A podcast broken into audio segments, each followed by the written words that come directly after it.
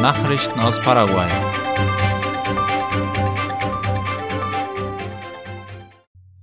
Fast 60 Prozent der paraguayischen Ausfuhren gingen nach Argentinien und Brasilien. Bis Ende Oktober hat Paraguay in insgesamt 141 Länder der Welt exportiert, von denen sind Brasilien und Argentinien mit 36 und 22 Prozent die wichtigsten Zielländer. Das geht laut IP Paraguay aus dem Außenhandelsbericht des Finanzministeriums hervor. Weitere wichtige Exportziele waren Chile, Russland und die Vereinigten Staaten. In der Vorschau des Außenhandelsberichts wird auch hervorgehoben, dass China mit einem Anteil von fast 30 Prozent das Hauptherkunftsland der Einfuhren war. Die Amtszeit der Bürgermeister wird bis 2026 verlängert.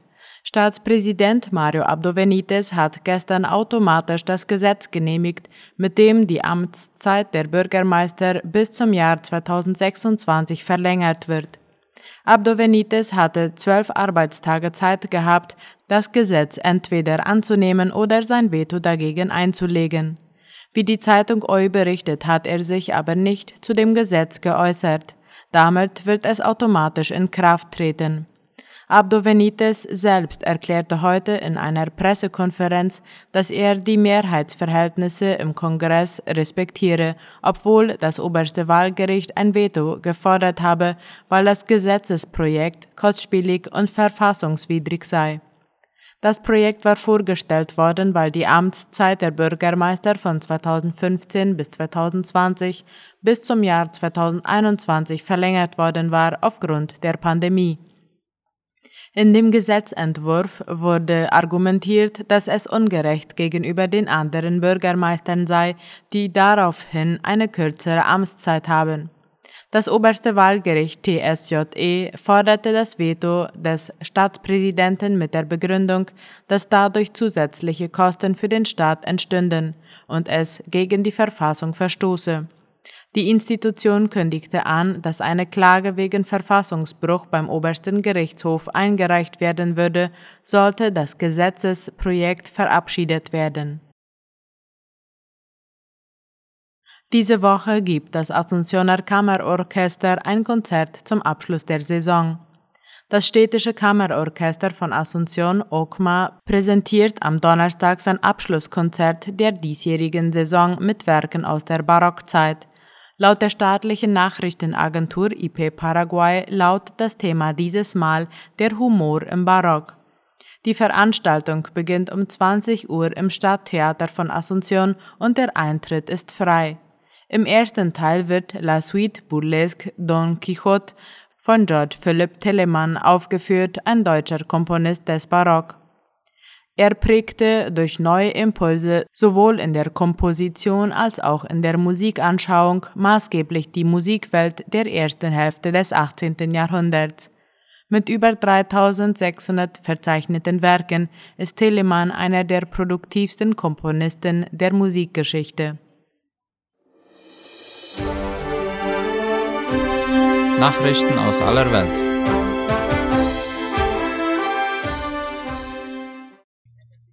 Bewohnern von Cherson wird Evakuierung angeboten. Wie die Tagesschau schreibt, bietet die ukrainische Regierung den Bewohnern der Stadt Cherson an, in Regionen mit besserer Infrastruktur umzuziehen. Die Unterkunft sei kostenfrei. Grund ist, dass die Stadt nach dem Abzug der russischen Besatzer weiterhin größtenteils ohne Strom und fließendes Wasser ist. Angesichts der schwierigen Sicherheitslage in der Stadt und der Infrastrukturprobleme können sie für den Winter in sichere Regionen des Landes evakuiert werden, schreibt die stellvertretende Ministerpräsidentin Irina Veretschuk auf Telegram. Kolumbianische Regierung und Guerillas verhandeln wieder.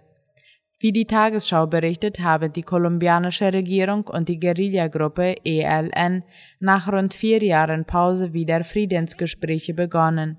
Im Mittelpunkt des Dialogs nach den vielen Toten des jahrzehntelangen Konflikts stehe das Leben, sagte Kolumbiens Friedensbeauftragter Danilo Rueda bei der Eröffnungszeremonie.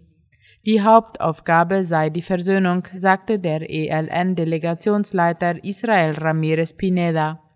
Die Delegierten treffen sich in Caracas im Nachbarland Venezuela.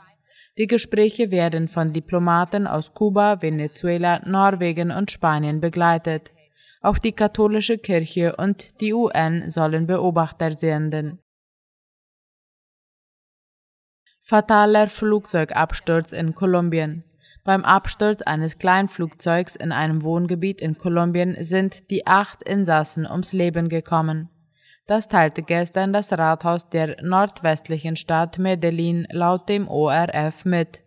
Mehrere Wohnungen wurden dabei beschädigt, wie Bürgermeister Daniel Quintero laut Medienberichten sagte. Rettungskräfte waren am Unglücksort in den Trümmern im Einsatz. Die zweimotorige Piper-Maschine sollte von Medellin in Richtung Pizarro an der kolumbianischen Pazifikküste fliegen. Kurz nach dem Start sei ein Problem mit dem Triebwerk gemeldet worden, der Pilot habe es nicht mehr geschafft, zum Flughafen zurückzukehren. Berichte über weitere Opfer gibt es bisher nicht. Energieversorger der Ukraine kündigt Stromausfälle bis Ende März an. Die Ukraine muss sich laut einem großen Energieversorger wegen der beschädigten Infrastruktur auf Stromausfälle bis Ende März einstellen. Das hatte der Chef des großen privaten Energieversorgers Jasno in Kiew, Sergei Kowalenko, laut dem ORF gemeldet. Überlegen Sie, wie Sie einen längeren Stromausfall überstehen könnten, meinte er. Man solle einen Vorrat an warmer Kleidung und Decken anlegen, um einen verlängerten Stromausfall zu überstehen. Der Netzbetreiber habe neue Beschränkungen für die Stromverteilung angekündigt, was dazu geführt habe, dass mehr als 950.000 Kunden vom Stromnetz getrennt seien, wie es hieß. In einigen Regionen der Ukraine sind die Temperaturen bereits unter dem Gefrierpunkt gefallen, auch in der Hauptstadt Kiew. Artemis 1 kommt Mond ganz nahe. Rund eine Woche nach dem Start ist die Orion-Kapsel der Mondmission Artemis ihrem Ziel ganz nahe gekommen.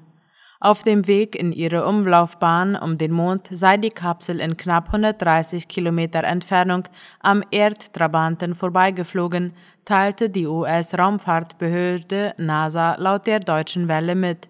Näher werde sie dem Mond während ihres restlichen Flugs nicht mehr kommen.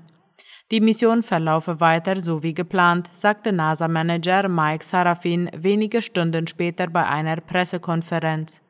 50 Jahre nach der bislang letzten Mondlandung will die NASA mit Artemis 1 die Grundlage dafür schaffen, dass sie wieder Menschen dorthin schicken kann. Die Folgemission Artemis 2 soll Astronauten immerhin schon in eine Mondumlaufbahn bringen. Bei Artemis 3 sollen dann, frühestens im Jahr 2025, wieder Astronauten auf dem Mond landen. Nach rund dreieinhalb Wochen im All soll die Orion-Kapsel am 11. Dezember wieder zur Erde zurückkehren.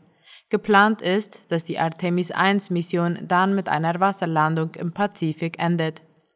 Das Programm ist nach der griechischen Göttin des Mondes benannt. Soweit die Mittagsnachrichten heute am Dienstag. Auf Wiederhören.